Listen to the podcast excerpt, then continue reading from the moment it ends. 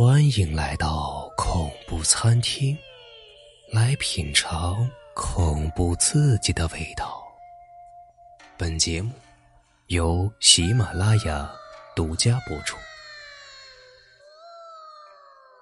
不要在死人的灵前乱说话。皮武没什么大毛病，就是爱说大话。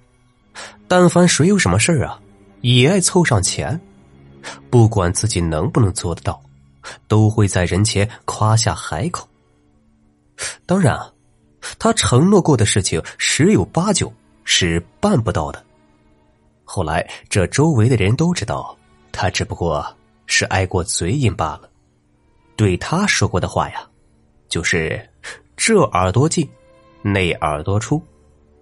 反正只不过是说到做不到，又无伤大雅。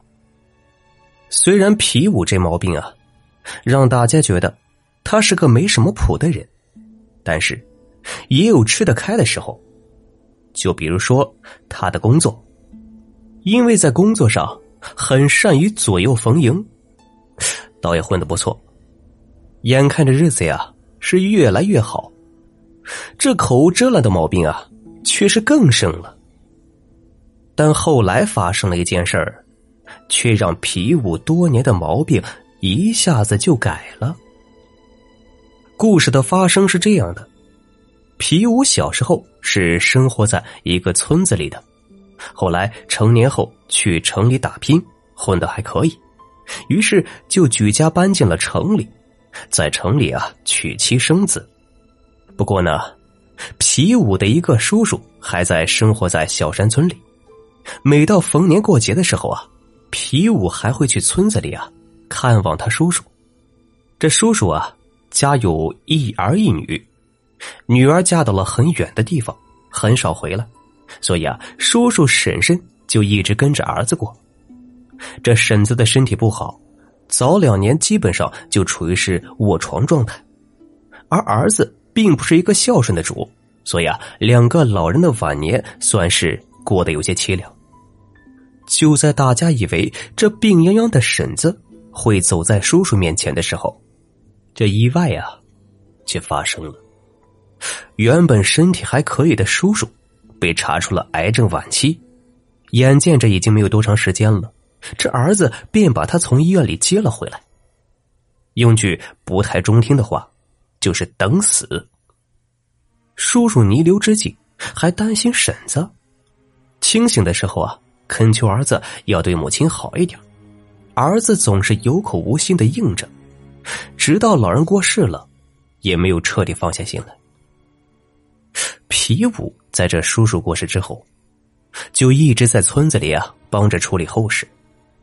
到了晚上，还主动要求为叔叔守灵。帮忙的人，这天渐黑的时候啊，就陆续回家了。到了半夜。院子里的灵堂就只有皮武一个人，因为晚上时候喝多了酒，就对叔叔的灵位啊打开了话匣子，这越说越没个边际。这最后说呀：“哎，叔啊，你临走的时候，这担心我都听到了，没事儿，你就放心的去吧。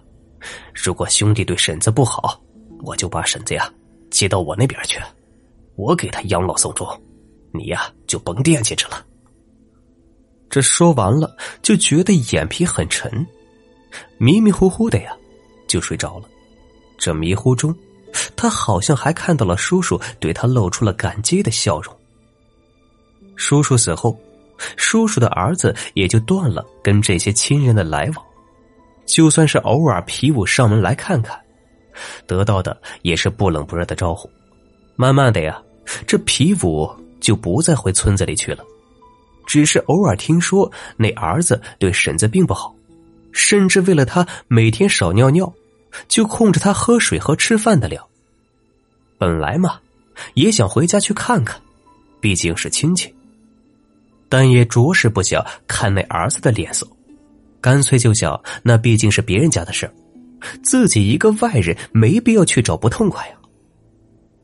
再次回村的时候，是叔叔去世一周年。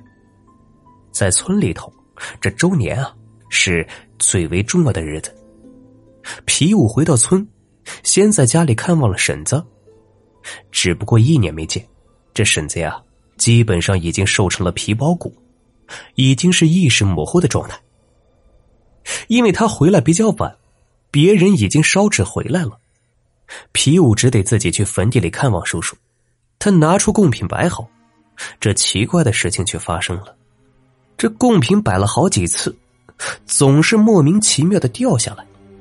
最后啊，好不容易摆好，皮武就在供桌前面的空地上烧纸，结果呀，这纸刚点着，又刮起了一阵风。吹起的烧纸有几张正糊在了脸上，伴着纸灰，就觉得呀呛子嗓子难受。好不容易抓下纸来，就觉得呀这嗓子像是堵住了什么，说不出话来。皮五对这怪的事情啊开始胆怯了，赶紧着离开这坟地。他也没有再回村里，而是径直去了邻村一个有名的道士那里。那道士啊给他倒了水，这下。皮五才能发出声音，把刚刚的情景啊给道士描述了一遍。那道士听了情况，又默默的算了算，最后说：“你这的确是碰到了阴灵啊，但他并不想害你，只是想惩罚一下。你是不是应承过什么事情却没有做到啊？他这一时出手，只是冲着你的嗓子去的呀。”这皮武想了想。叔叔生前自己虽然算不上对他好，但也是敬着，没有什么得罪过的地方。至于应承，这时皮武一下子就想起了他在叔叔灵前说过的话，莫不是为了婶子的事情？他把心中的疑惑说给了道士，道士断定应该就是此事，于是让皮武带他来到了叔叔的坟前，做了一些超度的法事，嘴里还念叨着。到该去的地方去吧，他虽有不对，也受了处罚，各有各命，自家尚且如此，何必再迁怒于别人呢？你已经是阴间的人了，这阳间之事已经不是你能掌握的了。